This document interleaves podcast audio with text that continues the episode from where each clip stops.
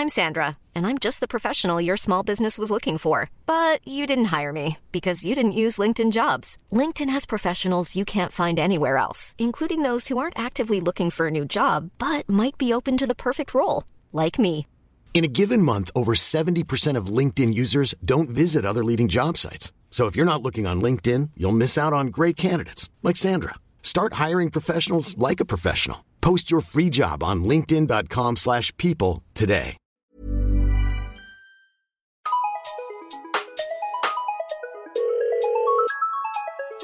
Bonjour, c'est Chéra et bienvenue dans mon podcast Bip Sonore. Un podcast où je réponds à des questions existentielles qui peuvent être futiles, utiles. Il n'y a pas de questions bêtes.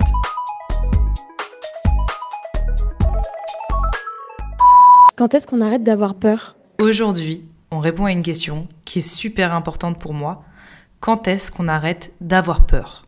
C'est une super bonne question à poser pour une personne qui, comme moi, a tellement peur qu'elle finit par avoir peur d'avoir peur. Alors, euh, j'en ai beaucoup parlé à travers mes réseaux sociaux, de, de, mes peurs, euh, des peurs que j'avais au fur et à mesure du temps. Et puis, il faut savoir aussi une chose, c'est que la peur, moi, elle m'habite depuis que je suis enfant. Je vis avec elle des hauts et des bas, et une relation qui est des fois un peu compliquée, une relation qui des fois va me mener à des blocages, et une relation qui va aussi parfois me mener à des déblocages, à des prises de conscience et des fois il s'est avéré dans ma vie que la peur a été un vecteur et un moteur pour certaines choses. La peur m'a mené plusieurs fois à me dire, Chéra, euh, peut-être que tu souffres euh, d'anxiété chronique, je sais plus, je crois que ça s'appelle de l'anxiété généralisée. Parce qu'il y en a beaucoup parmi vous qui m'ont dit, euh, Chéra, est-ce que tu as déjà été consulté un psy? Alors déjà, il faut savoir que j'ai peur d'aller chez le psy. c'est vous dire à quel point je suis dans un cercle vicieux de peur et de tourmente. J'ai même peur de faire soigner ces peurs qui sont en moi. Je crois que j'ai jamais dit autant le mot peur de ma vie. Et euh, quand j'en ai parlé avec vous, il y a beaucoup de personnes qui m'ont dit que vous aviez aussi peur d'aller voir le psy. Pourquoi j'ai peur d'aller voir un psy? Parce que j'ai peur qu'il me décortique. J'ai peur qu'il, euh, tout simplement, va savoir lire en moi des choses que moi-même je n'ai jamais lues, des choses qui m'effraient, des choses que je ne suis peut-être pas prête à entendre, pas prête à vivre, des choses euh, qui euh, sont cachées en moi et euh, bah, que je suis pas prête à dealer avec. J'ai pas envie qu'on lise en moi, donc j'ai tellement peur de ça que je préfère pas me soigner de ça. Parce que je me dis, en fait, je préfère vivre comme j'ai toujours eu l'habitude de vivre, plutôt que de me lancer, me plonger dans une inconnue de découverte de moi-même, en ayant peur de ce que je peux pouvoir découvrir. Je sais pas si vous voyez ce que je veux dire. Et en fait, si vous voulez, ça m'a poussé à ne pas consulter euh, des psys, mais bizarrement, à consulter une kinésiologue. Alors, c'est quelqu'un qui lit à travers ton corps. Euh, parce que je me disais que si on lit à travers mon corps. Peut-être que c'est mon corps qui sait que je vais pouvoir euh, gérer ça. Je sais pas si vous croyez ou pas en la kinésiologie, je suis là pour parler de bons récits, donc euh, du coup, euh, on n'est pas là pour faire ce débat-là. Mais c'est quelque chose qui m'a fait énormément de bien à une période de ma vie et quelque chose que je ne, que je ne ferai plus par la suite parce que en fait, j'ai plus envie d'apprendre à me découvrir à travers des spécialistes de la découverte de l'autre. J'ai envie d'apprendre à me découvrir à mon rythme et de me dire en fait, bah tu sais quoi, chéra, si t'as peur de ça, si tu souffres de ça, euh, et que t'arrives pour le moment à gérer, que ça te bloque pas plus que ça, pour le moment ça va. En tout cas, c'est le cheminement que je me suis fait moi dans ma tête, et c'est comment j'arrive à gérer ma peur moi. Quand je dis que depuis que je suis petite, j'ai peur, j'ai toujours été euh, anxieuse. Et bizarrement, à contrario, j'ai jamais eu peur, par exemple, de choses euh, comme tomber à vélo, comme me faire mal, etc. Dans ma bande et dans ma famille, j'ai toujours été euh, bah, la personne qui ose sauter d'un mur, qui ose sauter mille marches dans les escaliers, qui a pas peur de tomber parce que bah, je savais pertinemment que si je me faisais mal, ça allait passer. J'avais plus peur de choses un petit peu plus glauque pour mon si jeune âge. Et dès mon petit âge, en fait, je me suis rendu compte que j'avais extrêmement peur de la mort. Il est très fun ce podcast. Mais du coup, Euh, j'ai eu une grosse période de ma vie parce qu'en fait, si vous voulez, ma mère, enfin, j'ai que, que un parent, j'ai que ma mère. J'ai pas connu mon père, on en parlera peut-être dans un, autre épisode. Mais du coup, j'ai toujours eu peur que ma mère meure. Et j'ai toujours eu peur que mes proches meurent. Et j'ai toujours eu peur que moi je meure. Donc forcément, j'ai toujours développé des peurs, des maladies au fur et à mesure de, ma vie.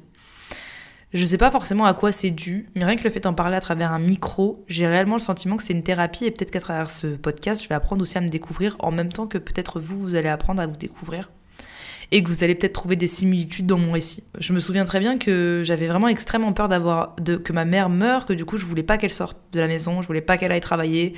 Euh, J'étais dans des, angoisses perpétuelles, je pleurais énormément. Euh, C'était vraiment une période de ma vie euh, quand je me souviens, j'ai le cœur serré. Et ma mère, quand j'étais petite, était partie m'emmener voir une psychologue. Et je me suis dit, mais j'ai pas envie de voir une psychologue, je suis pas folle. Vous voyez les raccourcis que vous faites dans votre tête quand vous êtes petit ou quand vous n'êtes pas assez éduqué sur euh, tout ce qui est santé mentale. Et en fait, ça m'avait servi strictement à rien parce que j'étais très hermétique au fait de parler à quelqu'un d'autre de quelque chose qui était si intime. C'est fou. Hein.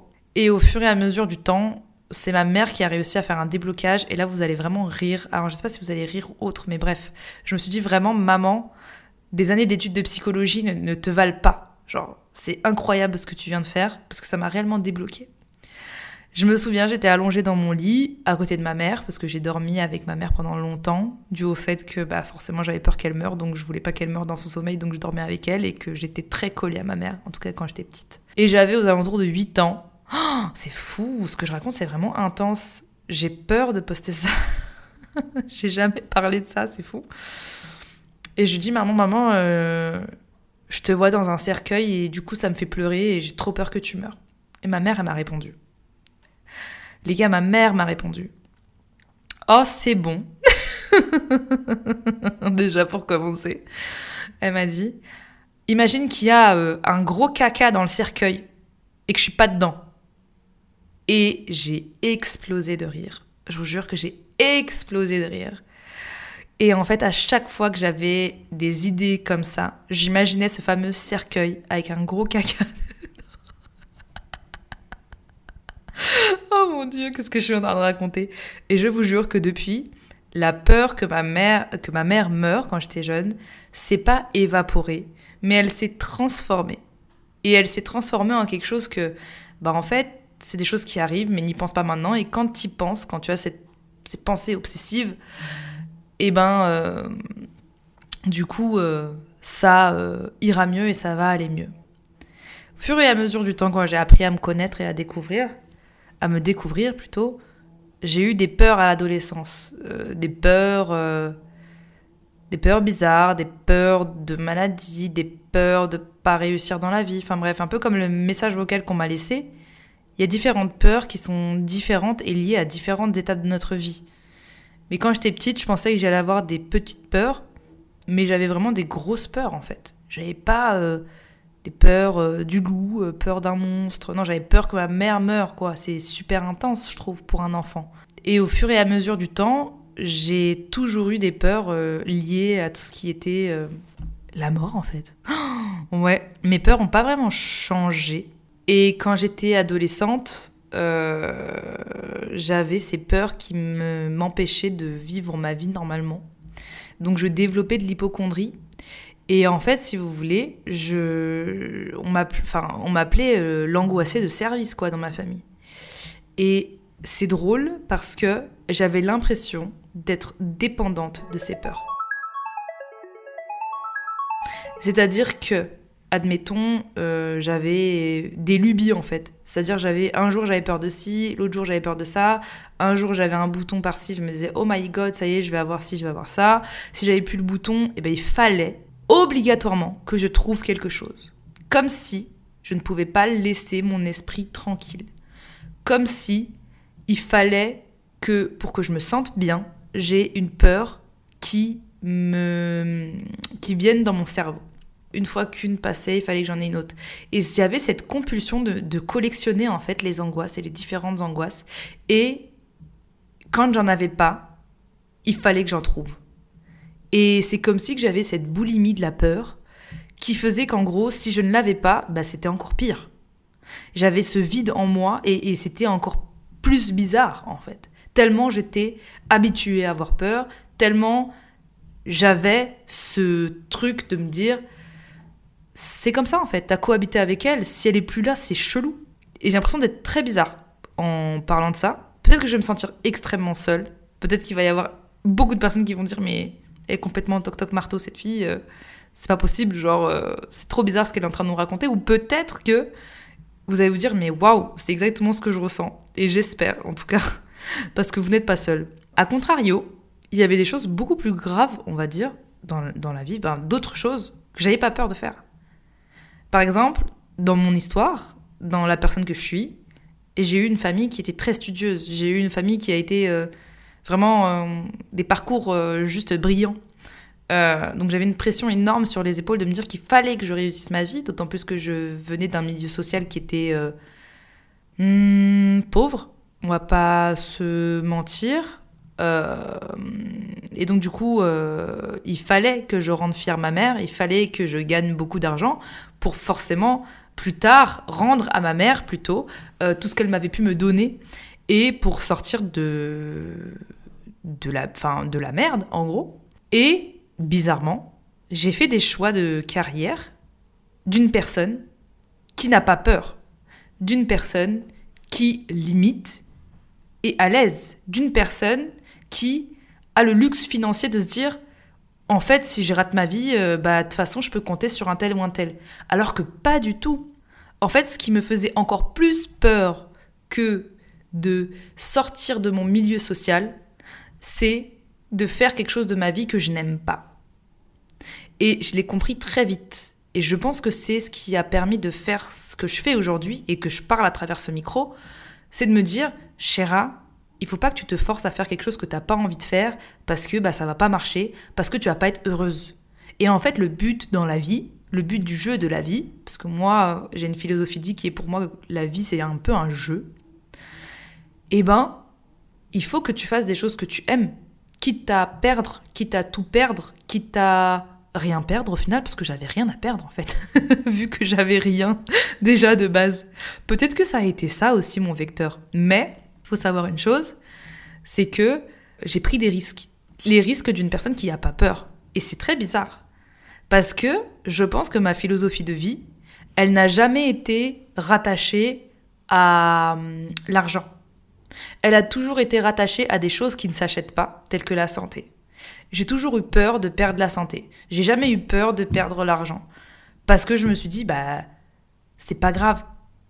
En gros, t'as déjà connu euh, qu'est-ce que c'était euh, de pas avoir beaucoup d'argent, etc. et tout, ça peut pas forcément euh, être pire, je pense, dans ma philosophie de vie ou dans ma manière de voir les choses. Mais ce qui peut être pire, c'est d'être malheureux, d'être enfermé dans quelque chose que tu aimes pas faire, d'être frustré. Et peut-être que c'est dans ma personnalité aussi de ne pas faire les choses contre mon cœur, je pense. Mais ça m'a quand même poussé à prendre des risques. Ça m'a quand même poussé à, à partir de chez moi à 18 ans, euh, me dire euh, bah, tu vas te prendre une chambre de bonne et euh, bah, tu vas vivre dans un 9 mètres carrés sans chiottes pendant 3 ans pour pouvoir justement bah, aller à l'école de mode que tu as, que as, que as avancé avec un prêt à 15 000 euros alors que tu n'avais pas de garant. Enfin, j'étais dans un truc où vraiment, je pense que je réalisais pas. Là, avec du recul, je vous jure, je sais pas si j'aurais les mêmes cojones que, que, que avant. Je pense que j'avais peut-être aussi la peur en vecteur et la peur en stimulateur de me dire bah j'ai peur de pas vivre de ce que j'aime, j'ai peur de pas faire ce que j'aime, j'ai peur de pas euh, euh, être heureuse dans, et épanouie dans le taf que je fais. Peut-être parce que je voyais justement ma mère euh, travailler pour pouvoir bah, subvenir à nos besoins et travailler super dur et faire bah, un métier qu'elle aime pas en fait, pour pouvoir faire en sorte qu'on puisse vivre. Et je pense que inconsciemment, j'avais cette peur de me dire non, c'est pas ce que je veux. J'ai pas envie de faire un taf que j'aime pas, quitte à tout perdre ou quitte à être dans la merde ou autre pendant des années. Eh ben, je préfère tout donner pour mon rêve plutôt que de me contenter de peu pour vivre dans une pseudo-sécurité dans laquelle je vais me sentir ultra malheureuse Parce que c'est ça qui va m'angoisser le plus. Et du coup, quand est-ce qu'on arrêtera d'avoir peur? Franchement, on arrêtera d'avoir peur quand on arrêtera de vivre. Parce que la peur, c'est c'est un sentiment dont j'ai l'impression on est obligé qu'on est obligé de traverser. C'est un sentiment qui nous traverse de différentes manières et qui peut euh, nous mener à avoir justement des parcours de vie euh, différents et, qui peut nous mener aussi euh, à de belles choses. Je suis pas certaine de voir que le négatif dans la peur, même s'il y a beaucoup de choses négatives dans la peur. Je pense qu'il faut se servir de ça pour se dire, écoute, vas-y en fait. Vas-y parce que la vie c'est un jeu et en fait, voilà, je vais vous expliquer ma manière de voir les choses, voilà, tout de suite maintenant, voilà. Pour moi, la vie c'est un Monopoly géant. Je me dis, en fait, quand tu joues au Monopoly, tu penses pas à mettre de côté, etc. et tout. Tu vois, quand tu joues au Monopoly, il y a cette personne qui va jouer avec toi. Et c'est cette personne-là, elle va tout le temps hypothéquer, tout le temps acheter, mais elle va jamais vivre le jeu à fond, tout mettre sur la table, etc. Et tout, elle va vivre dans la sécurité. Est-ce qu'elle s'amuse, cette personne? Non, elle s'amuse pas. et en fait, je me dis, j'ai tellement peur de passer à côté de ma vie en, ne pas m'amusant et en ne pas prenant des risques, euh, en vivant la vie pleinement et me dire, putain, J'aurais dû faire ça, j'aurais pu faire ça. J'ai pas envie d'avoir de regrets, j'ai envie de, de prendre mon dé, de tout jeter, de tout mettre sur ça et de me dire, ok, je teste, je tente. Parce que le matériel et tout ce qui est palpable dans la vie, eh ben, ça s'en va et ça revient, en fait. Et j'ai toujours eu cette mentalité sans rien avoir. Et parce que je me dis, dans la vie, ce qui me fait le plus peur, c'est de manquer d'amour et de manquer de santé. Le reste, je vous jure, ça va, ça vient. Même si c'est dur, faut pas avoir peur. Après, il y a des degrés de peur qui sont différents. Maintenant, voilà, j'ai un enfant, etc. Il y a des cadres de vie qui sont différents. C'est un luxe de pouvoir se dire ce genre de choses-là. C'est un luxe que j'avais peut-être pas, mais c'est un, luxe social que j'avais de me dire, bah, j'étais jeune, j'avais pas d'enfant, et j'avais le luxe de pouvoir penser ce genre de choses-là, même si je gagnais pas un rond. En fait, la peur, elle t'accompagne au fur et à mesure de ta vie, au fur et à mesure de ta carrière, au fur et à mesure de ce que tu vis, au fur et à mesure aussi de ta philosophie de vie. Il y a des choses pour lesquelles tu vas flipper deux ans avant, et en fait, euh, aujourd'hui, euh, pour toi, ça représente plus rien, donc euh, tu vas t'en foutre, en fait. Carrément, moi, j'étais tellement une passionnée avant que quand j'aimais trop quelque chose, que ce soit quelqu'un ou une activité ou euh, un loisir. Tellement ce que je vivais, c'était intense que j'avais peur de plus aimer. Et tout le monde autour de moi me disait Mais Chéra, euh, ça sert à rien parce que si t'aimes plus, tu t'en foutras. Et j'étais en mode Mais non, mais non, je m'en foutrais pas, je serais trop triste de plus aimer, je serais trop triste. Et en fait, oui, j'étais triste de plus aimer. Ça m'avait fait ça pour une de mes relations où je me suis rendu compte que j'aimais plus la personne avec qui j'étais pendant plusieurs années. Et honnêtement, il n'y a rien de, de, de qui m'a le plus déchiré le cœur, en fait. Je pense que la peur, elle est nécessaire dans la remise en question de toi, de ta personne, dans la remise en question de ta vie, dans la remise en question de tout ce que tu peux faire en fait. Si tu n'avais pas peur, tu te reposerais peut-être sur tes lauriers, c'est ce que je me dis. Mais des fois, la peur peut atteindre tellement un, grand cap qu'elle peut s'avérer néfaste en fait, qu'elle peut s'avérer destructrice, qu'elle peut euh, empêcher de faire des choses, bloquer.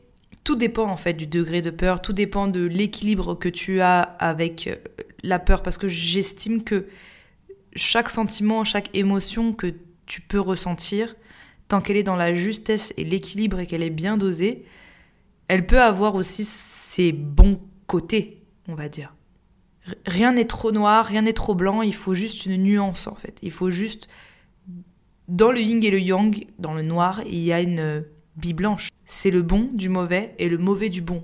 Je pense qu'il faut pas voir la peur comme quelque chose de négatif directement, qu'il faut pas s'attendre à s'arrêter d'avoir peur parce que on n'arrêtera jamais d'avoir peur, clairement. Qu'il faut juste se dire, Si la peur prend le dessus sur moi, si la peur prend le, dessus sur mon bonheur, si la peur prend le dessus sur ce que j'ai à vivre, si la peur m'empêche de jouer le jeu de la vie, eh ben c'est qu'il y a un problème et qu'il faut que j'apprenne à savoir le doser et que je j'essaye de la regarder en face, de, de comprendre pourquoi j'ai autant peur et peut-être que j'aille me faire accompagner. C'est important, je pense. C'est fou parce que c'est un conseil que je donne, mais c'est un conseil que euh, probablement j'arrive même pas à m'appliquer. Et peut-être qu'à travers ce podcast je vais me dire en fait ouais Chéra si un jour la peur vraiment elle m'empêche de vivre les choses pleinement dans ma vie. Je pense que ce sera le moment de se dire il faut que je parle il faut que j'en parle il faut que je le partage il faut que je parle à quelqu'un qui sera apte à écouter mes peurs quelqu'un qui sera apte aussi à pouvoir les apaiser et pouvoir faire en sorte que je puisse vivre en harmonie avec celle-ci parce que quand on parle de peur, on parle d'angoisse. Quand on parle d'angoisse, on parle d'anxiété. Et là, c'est tout le côté sombre de la peur qui est lié à la santé mentale. Et là, c'est différent. Quand est-ce qu'on arrêtera d'avoir peur, dans le sens où on a tout le temps peur, dans le sens où en ce moment on vit dans une société qui est un peu chelou, et en fait, bah, on se méfie de tout le monde, on a peur de tout le monde, on croit plus trop en l'humanité. J'ai l'impression en tout cas que de ce côté-là, ça va être de pire en pire. J'ai en tout cas ce sentiment. Désolée, je suis pas très optimiste. Hein. Mais je pense que tant qu'il y a de la vie, il y a de l'espoir. En tout cas, j'ose l'espérer. Tant qu'il y a de la vie, il y a de l'amour. Tant qu'il y a de l'amour, il y a de la lumière. Et peut-être que la lumière va effacer les peurs. Voilà. C'était Chéra. J'espère que vous avez aimé ce podcast. Je vous donne rendez-vous la semaine prochaine pour la réponse à un tout nouveau message vocal. Bisous